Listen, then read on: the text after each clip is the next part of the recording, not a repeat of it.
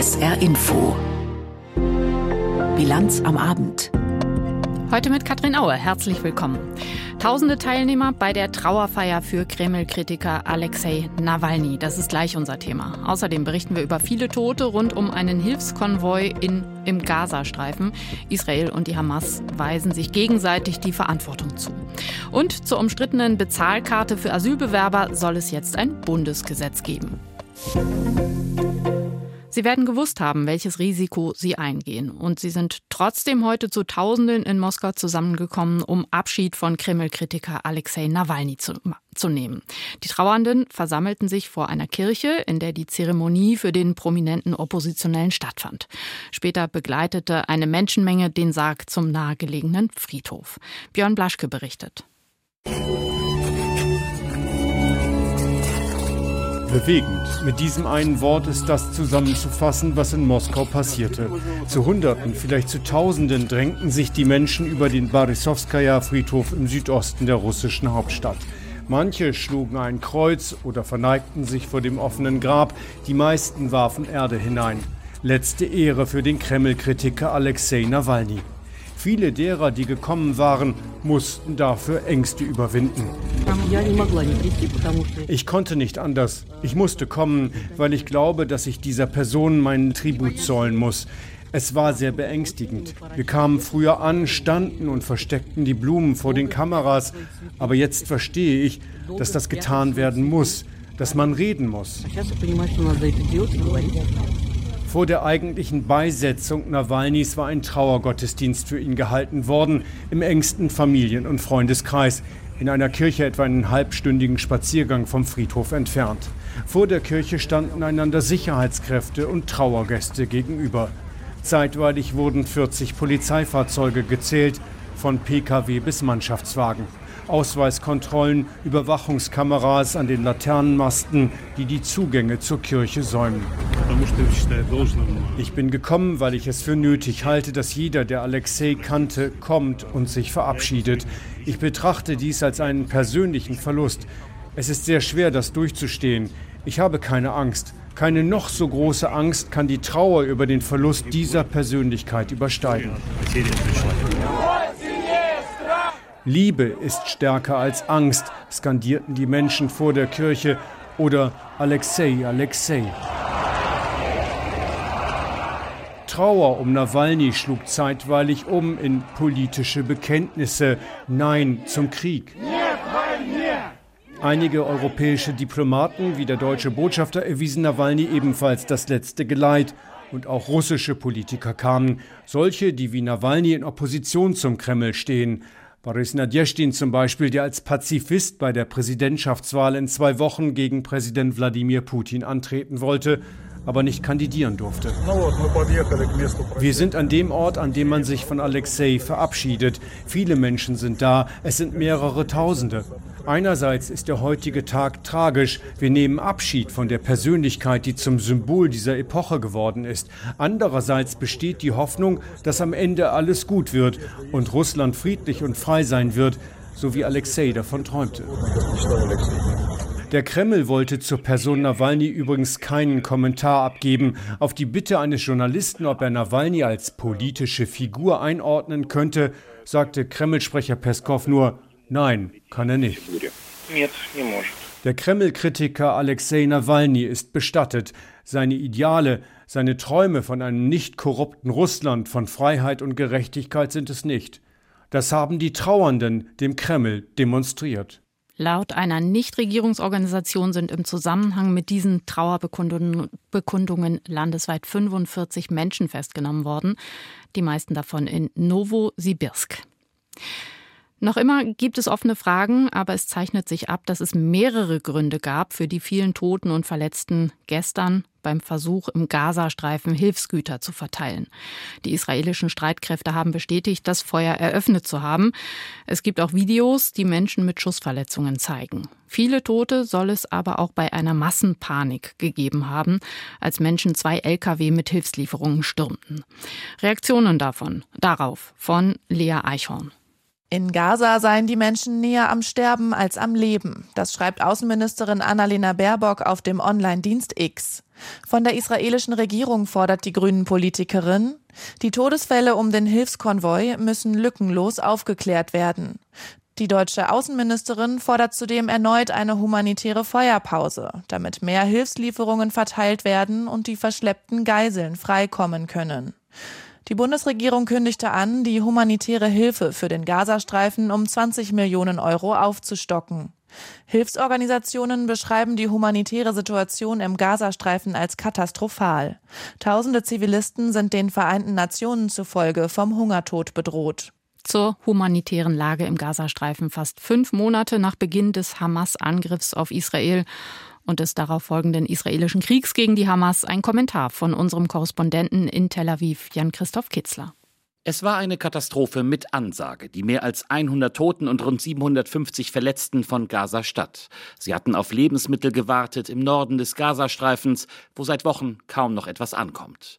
Für die vielen Opfer gibt es nach jetzigem Stand der Dinge gleich mehrere Gründe. Schüsse von israelischen Soldaten, Massenpanik beim Versuch an etwas Nahrung zu kommen und Lkw-Fahrer, die in Angst um ihr eigenes Leben aufs Gaspedal drückten.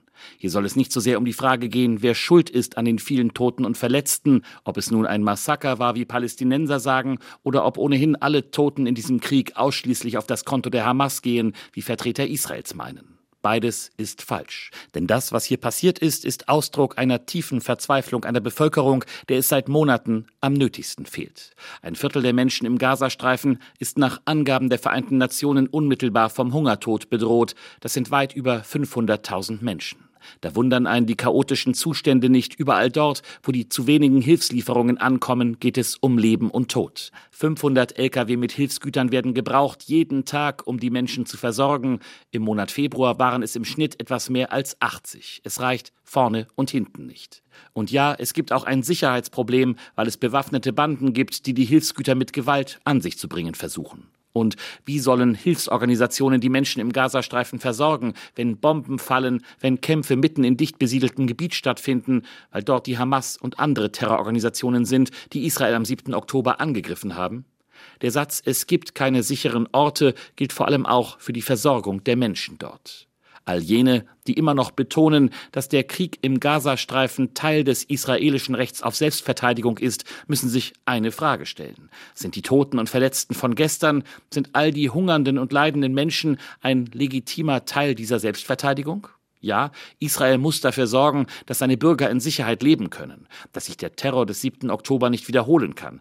Aber die Katastrophe von gestern, die inzwischen mehr als 30.000 Toten, die über 70.000 Verletzten, all die hungernden und leidenden Menschen in Gaza stehen dafür, dass man schon lange nicht mehr von Verhältnismäßigkeit sprechen kann. Die Waffen in Gaza müssen jetzt schweigen, damit Menschen überleben können, die nicht verantwortlich sind für den Terror von Hamas und Co. Es braucht eine Feuerpause, damit die Geiseln freikommen, aber auch damit die Menschen in Gaza versorgt werden können mit Nahrung, mit Wasser und mit Medizin. Es geht hier um das Humanitäre, es geht um Menschlichkeit. Da muss der Krieg gegen den Terror eine Pause machen. Die Meinung von Jan-Christoph Kitzler aus dem ARD-Studio Tel Aviv. Rund 61 Millionen Menschen sind heute im Iran aufgerufen zu wählen. Sie können ihre Stimme abgeben für das Parlament und für den sogenannten Exekutivrat. Der entscheidet im Fall des Todes oder Rücktritts des geistigen Führers Khamenei über dessen Nachfolger. Also auf dem Papier eine wichtige Wahl. Aber Beobachter haben schon vorher prognostiziert, dass die Beteiligung niedrig sein würde. Zu viele Menschen im Land glauben nicht daran, dass es eine echte Wahl ist. Benjamin Weber berichtet. Die Hosseini Ershad Moschee liegt im Norden Teherans. Hier leben die Wohlhabenderen der Hauptstadt. Die Moschee ist auch Wahllokal. Der 50-jährige Mohammad Hamedi hat gerade seine Stimme abgegeben. Warum ich gewählt habe? Ich bin im Iran geboren und aufgewachsen. Ich habe von allen Einrichtungen und Segnungen dieses Landes profitiert. Deshalb ist es meine Pflicht zu wählen, um mein Schicksal zu bestimmen und die Probleme meines Landes zu lösen.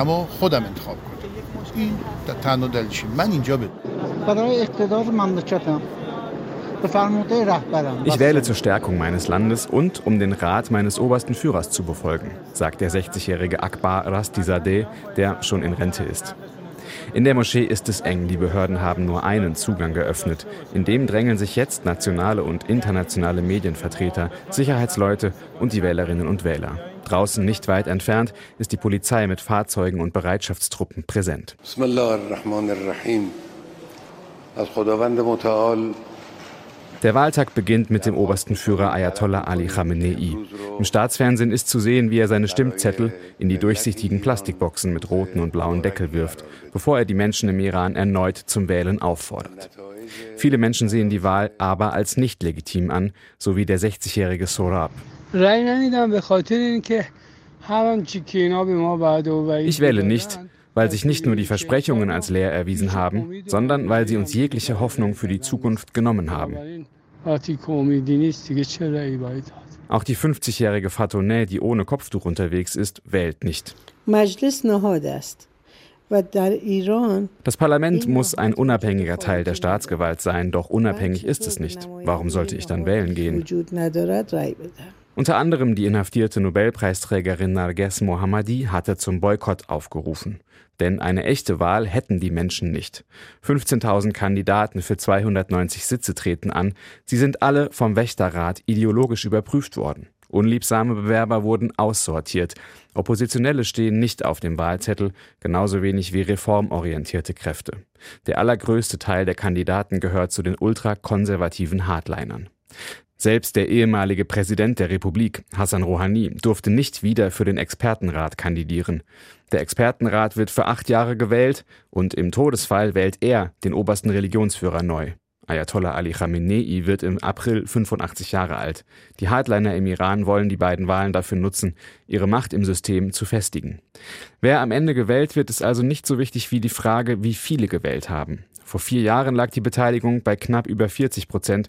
Jetzt rechnet ein unabhängiges Institut mit 15. Das würde die Legitimität des Regimes nach den Gina Massa Amini-Protesten erneut in Frage stellen sagt der politische Analyst Nader Karimi.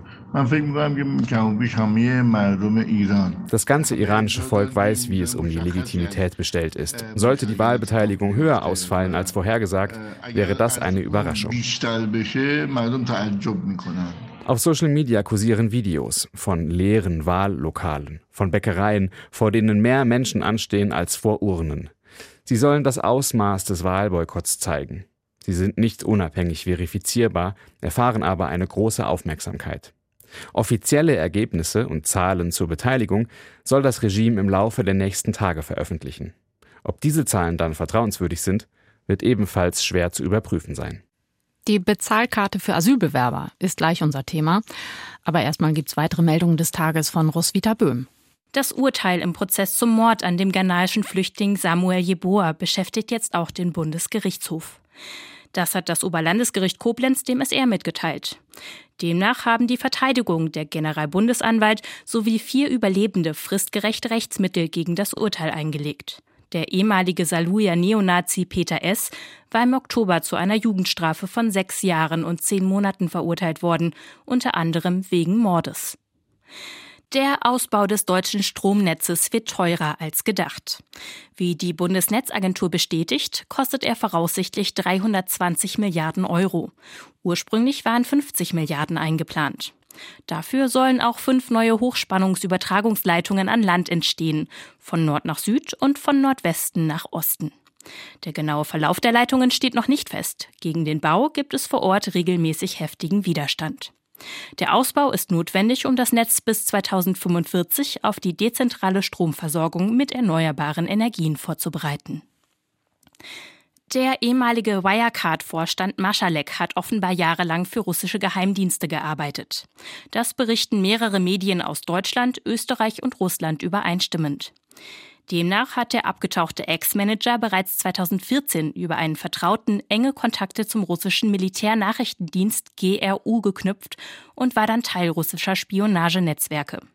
Marschalek befindet sich seit der Insolvenz des Zahlungsunternehmens Wirecard im Juni 2020 auf der Flucht und wird in Russland vermutet. Wie die Medien weiter berichten, sollen russische Behörden Marschalek dabei geholfen haben, eine neue Identität anzunehmen. Die Wirecard-Insolvenz gilt als einer der größten Wirtschaftsskandale der Bundesrepublik Deutschland. Im Tarifkonflikt beim Bodenpersonal der Lufthansa verschärft Verdi noch einmal die Gangart. Die Gewerkschaft hat die rund 2500 Tarifbeschäftigten der Frachttochter Lufthansa Cargo aufgerufen, die Arbeit ab morgen niederzulegen, und zwar für insgesamt drei Tage. Verdi erklärte, die Warnstreiks sollten wirtschaftlichen Druck erzeugen. Passagiere wolle man verschonen.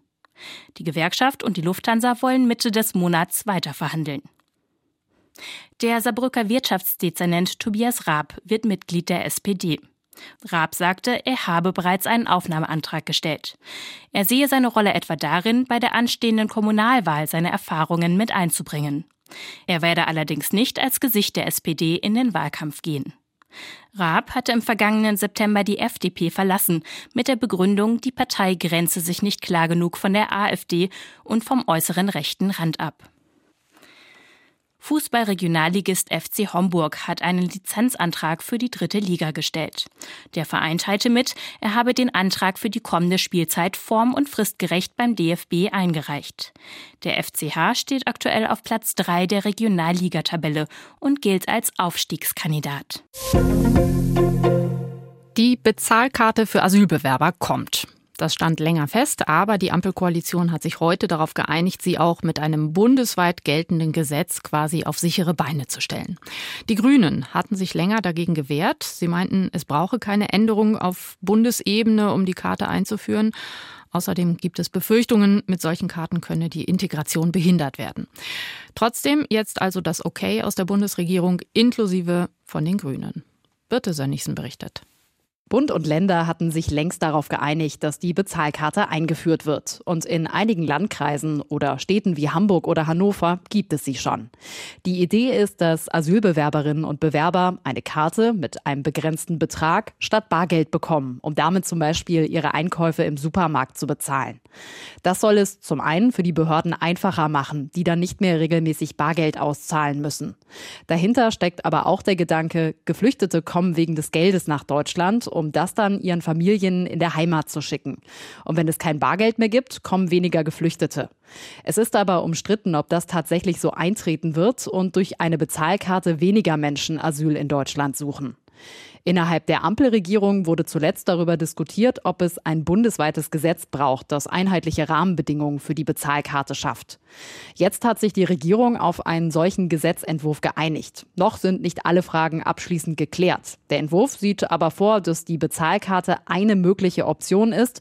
Es wird aber auch weiterhin möglich sein, dass Asylbewerberinnen und Bewerber Bargeld ausgezahlt bekommen oder Sachleistung. Ob und wie die Bezahlkarte eingesetzt wird, das regelt nicht der Bund, sondern das bleibt Sache der Länder und Kommunen. Das heißt, es wird keine bundeseinheitlichen Regeln geben. Und sogar innerhalb eines Bundeslandes könnte es von Kommune zu Kommune Unterschiede geben. Etwa in der Frage, wie viel Bargeld mit der Bezahlkarte abgehoben werden kann. Der Bundestag muss jetzt noch weitere Details klären und das Gesetz verabschieden. Das ändert aber nichts daran, dass die Länder längst an der Einführung der Bezahlkarte arbeiten. Der Landrat aus dem Saale-Orla-Kreis in Thüringen hat in den vergangenen Tagen für viele Diskussionen gesorgt. Er will Geflüchtete zur Arbeit verpflichten. Männer und Frauen aus Gemeinschaftsunterkünften sollen an vier Stunden pro Tag gemeinnützige Tätigkeiten übernehmen. Zum Beispiel Reinigungsarbeiten in der Unterkunft oder die Pflege des Außenbereichs. Gezahlt werden 80 Cent pro Stunde. Die Kritik daran kam prompt. Zwangsarbeit hieß es oder populistische Forderung. Vera Wolfskämpf hat recherchiert, wann Asylbewerber laut Gesetz schon jetzt arbeiten müssen bzw. dürfen. Asylsuchende zur Arbeit zu verpflichten, ist möglich. Das regelt das Asylbewerberleistungsgesetz. Wer arbeiten kann und nicht im schulpflichtigen Alter ist, muss demnach eine angebotene Tätigkeit annehmen. Hier geht es um Arbeitsgelegenheiten, stundenweise, zu einem Lohn von 80 Cent pro Stunde. Laut Bundesagentur für Arbeit nutzen die Kommunen diese rechtliche Möglichkeit jedoch selten. Das größere Problem sah die Bundesregierung zuletzt auf dem eigentlichen Arbeitsmarkt, dass zu wenige Geflüchtete in normalen Jobs arbeiten dürfen. In den ersten drei Monaten nach ihrer Ankunft in Deutschland besteht ein grundsätzliches Arbeitsverbot. Und danach gibt es weitere Einschränkungen. Die hat die Bundesregierung zuletzt gelockert. Nun dürfen Geflüchtete, die in Gemeinschaftsunterkünften leben, nach einem halben Jahr arbeiten. Auch Menschen, deren Asylantrag abgelehnt wurde, die aber in Deutschland geduldet sind, können eine Arbeitserlaubnis bekommen. Das soll der Regelfall sein, nicht wie bisher die Ausnahme. In der Praxis gibt es dennoch viele Hürden. Die Menschen müssen erst in Sprachkursen ausreichend Deutsch lernen. Und oft ist es langwierig, berufliche Kenntnisse und Abschlüsse anzuerkennen. Das soll schneller und unbürokratischer gehen. Dieses Ziel hat sich Bundesarbeitsminister Heil gemeinsam mit Unternehmen und Jobcentern gesetzt, weil Arbeit ein wichtiger Teil der Integration ist. Kanzler Scholz hatte heute einen für ihn wahrscheinlich recht unangenehmen Termin in München. Er war bei den Spitzenverbänden der deutschen Wirtschaft zu Gast, also unter anderem bei den Spitzen von Industrie und Handwerk, von IHK und Arbeitgebern. Dabei musste er sich harte Kritik gefallen lassen. Die Stimmung war düster, richtig düster. Carsten Böhne berichtet. Selten war die Stimmung beim traditionellen Spitzengespräch der deutschen Wirtschaft so schlecht wie dieses Jahr. Die Unternehmen seien verunsichert und unzufrieden mit der Politik der Bundesregierung. Mit konkreten Folgen für die Wirtschaft sagt Industriepräsident Siegfried Russwurm. Nun, wir schauen auf die Fakten. In allen wesentlichen volkswirtschaftlichen Größen wird Deutschland nach hinten durchgereicht, ist am Tabellenende mindestens der Industrienationen. Damit darf es keine Zweifel mehr daran geben. Wir haben dringenden Handlungsbedarf, um die deutsche Wirtschaft im globalen Wettbewerb wieder nach vorne zu bringen. Die Forderungen sind vielfältig. Geringere Strompreise, Entlastungen bei Steuern, mehr Investitionen in Infrastruktur, schnellere Planungs- und Genehmigungsverfahren, weniger Bürokratie. Bundeskanzler Olaf Scholz bezeichnete das Gespräch mit den Präsidenten der Wirtschaftsverbände als konstruktiv, meinte aber auch, dass er das nächste Mal wohl mehr Zeit mitbringen müsse. Dabei verwies er heute auf das Bürokratieentlastungsgesetz, das die Regierung auf den Weg gebracht habe. Und das Gleiche gilt für dieses Beschleunigungspaket bei Planung und Genehmigung. Darüber haben wir einen Deutschlandpakt abgeschlossen mit den 16 Ländern. Etwa 100 Einzelvorhaben werden jetzt in großem Tempo Stück für Stück umgesetzt, damit Deutschland schnell wird und mit der Geschwindigkeit handeln kann, die notwendig ist. Weitere Impulse würden vom Wachstumschancengesetz ausgehen, das noch durch den Bundesrat muss. Wir haben steuerliche Erleichterungen für investierende Unternehmen geschaffen. Einmal diejenigen, die was für Forschung und Entwicklung tun wollen, für diejenigen, die in den Wohnungsbau investieren wollen mit besseren Abschreibungsmöglichkeiten, aber auch für allgemeine Investitionen, die jetzt ganz aktuell getätigt werden. Maßnahmen, die der Wirtschaft nicht reichen. Handwerkspräsident Jörg Dittrich zeigte sich zwar dankbar, dass sich der Kanzler der Kritik und den Forderungen gestellt habe. Das angesprochene Bürokratieentlastungsgesetz würde aber bei weitem nicht ausreichen. Es gebe noch wesentlich mehr Punkte, die auf dem Tisch liegen. Und mit Blick auf das Wachstumschancengesetz meint der Präsident der Deutschen Industrie- und Handelskammer Peter Adrian, wir haben jetzt seit Monaten die Diskussion über das Wachstumschancengesetz, was nur ein Mini-Impuls für die Wirtschaft darstellen soll. Aber selbst diesen Mini-Impuls bekommen wir in Deutschland nicht hin. Das zeigt, dass die Bereitschaft, sich für Wirtschaft einzusetzen, insgesamt in der Regierung auf einem bedenklichen Niveau ist. Einig sind sich die Wirtschaftsverbände mit dem Bundeskanzler, dass man mehr Fachkräfte benötige, auch aus dem Ausland. Doch während Kanzler Scholz sich mit dem Fachkräfteeinwanderungsgesetz selbst lobt, fordert die Wirtschaft auch hier mehr. So müsse die Zuwanderung ausländischer Fachkräfte schneller und einfacher werden. Es war ein Verbrechen, das bundesweit für besonderes Entsetzen gesorgt hat. Ein 62-Jähriger soll im vergangenen Jahr eine Zehnjährige im pfälzischen Edenkoben auf dem Schulweg in sein Auto gezerrt und dann sexuell missbraucht haben. Besonders verstört hat viele die Tatsache, dass der Angeklagte mehrfach vorbestraft war, auch wegen Sexualstraftaten. Vom Prozessauftakt heute berichtet Ulrike Brandt. An diesem ersten Prozesstag durften nur 20 Zuschauerinnen und Zuschauer dabei sein. Mareike Döring war extra früh zum Landgericht Landau gefahren, um einen Platz zu bekommen. Weil ich eben Kumnerin bin und selbst drei Kinder habe, alleinerziehend bin, drei Mädchen habe. Und es war für mich persönlich sehr emotional. Und ich habe gesagt, ich kann da nicht stillschweigen, da muss was getan werden.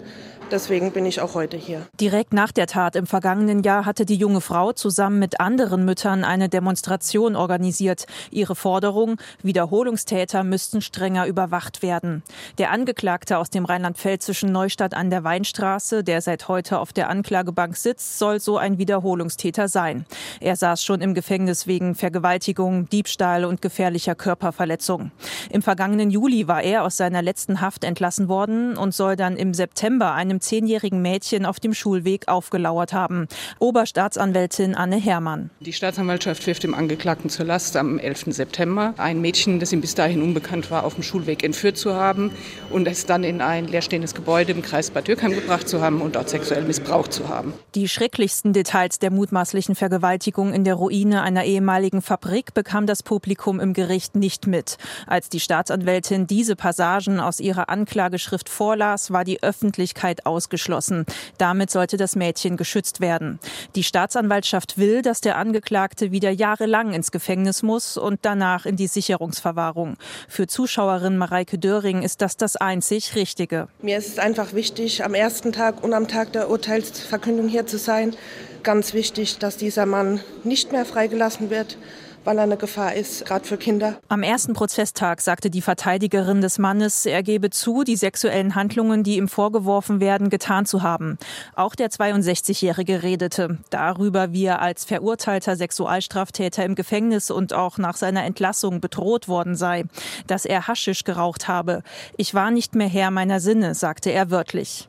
Der Mann hatte nach seiner letzten Haft etliche Auflagen bekommen. Unter anderem hätte er eine Fußfessel tragen müssen. Das hatte er verweigert. Außerdem hätte er sich nicht in der Nähe von Kindern oder Schulen aufhalten dürfen. Doch auch daran soll er sich nicht gehalten haben. Ein Urteil könnte im April fallen. Am kommenden Montag will die Saar-CDU bei einem sogenannten Landesausschuss ihr Angebot an die SPD-Landesregierung untermauern. Sie will eine, wie sie es nennt, Verantwortungspartnerschaft für das Saarland. Sprich, in bestimmten Themenfeldern zusammenarbeiten mit der SPD-Alleinregierung, statt komplett Opposition zu machen. CDU-Landeschef Toscani wird ein darauf aufbauendes Finanz- und Wirtschaftspapier zur Abstimmung stellen. Aus der SR-Landespolitik-Redaktion berichtet Florian Mayer. CDU und SPD befänden sich im Moment in sehr konstruktiven Gesprächen mit Blick auf die angebotene Verantwortungspartnerschaft, erklärte Toscani im SR-Interview. Dahinter steckt die Idee der Zusammenarbeit beider Parteien bei den, so Toscani, vier zentralen Strukturwandelprojekten Grüner Stahl, Wolfspeed, Eswold und der Zukunft des Ford-Standortes. An die Partnerschaft geknüpft sind allerdings Forderungen, die die CDU bereits während der vergangenen Haushaltsberatungen aufgestellt hatte. Der drei Milliarden Euro schwere und auf zehn Jahre angelegte Transformationsfonds der Landesregierung müsse in seiner Laufzeit deutlich kürzer werden, in seinem Volumen kompakter und die damit geförderten Projekte deutlich konkreter. Um einen Teufelskreis der Verschuldung zu vermeiden, sagte der CDU-Vorsitzende. Ziel sei es in den nächsten Wochen spätestens bis zum Sommer zu einem verbindlichen Ergebnis mit der SPD zu kommen, so Toscani. Sollten die Gespräche aber scheitern, behalte sich die CDU weiterhin vor, gegen den Transformationsfonds zu klagen. Die Bäckereikette Bibelhausener Mühle mit Sitz in der Nähe von Trier hat im Herbst letzten Jahres Insolvenz angemeldet. Anfang Februar dann die Nachricht, ein neuer Investor wurde gefunden, die niederländische Firma Family Office Bowles Partners. Heute wurden die Geschäfte offiziell übernommen. Der neue Investor hat sich vorgestellt. Ich habe vor der Sendung unseren Reporter Aaron Klein gefragt, wer diese Leute aus den Niederlanden sind. Ja, die Firma Bowles und Partners aus den Niederlanden, die ist spezialisiert auf die Sanierung von Familien- und Traditionsunternehmen, wie die Bibelhausener Mühle ja eines ist. Die Chefin Yvonne Bowles, die hat heute auch betont, ihre Firma, die wolle langfristig investieren. Wörtlich hat sie gesagt, ja, wir bleiben im Unternehmen. Und sie hätten nicht gekauft, um gleich wieder zu verkaufen. Ziel ist, dass die verbliebenen 37 Filialen, vor allem in der Region Trier, in der Eifel und im Hunsrück, dass diese 37 auch bleiben sollen. Im Saarland bleiben davon 14 Filialen, vor der Insolvenz waren es mal 20 und der Betrieb, der soll insgesamt aber trotzdem etwas verkleinert werden. Insgesamt, so der Insolvenzverwalter Joris, soll ein hoher einstelliger Millionenbetrag investiert werden. Okay, du sagst Betrieb etwas verkleinern, die verbliebenen Filialen aber erhalten. Wie soll das gehen? Ja, der Investor sagt, die Mitarbeiter in der Produktion und in den übrig gebliebenen Filialen, die sollen alle bleiben. Gespart werden soll vor allem in der Verwaltung, weil da Bowles und Partners eben Arbeit abnehmen könnte. Insgesamt wolle man jetzt erstmal zum Kerngeschäft in den Filialen zurückkehren, um dann langfristig wieder wachsen zu können. Das soll durch Investitionen in neue Anlagen, aber auch durch Energiesparmaßnahmen funktionieren. Bowles und Partners spricht da etwa davon, dass weggeworfene Backwaren auch wieder zur Energiegewinnung genutzt werden sollen, um Kosten zu sparen.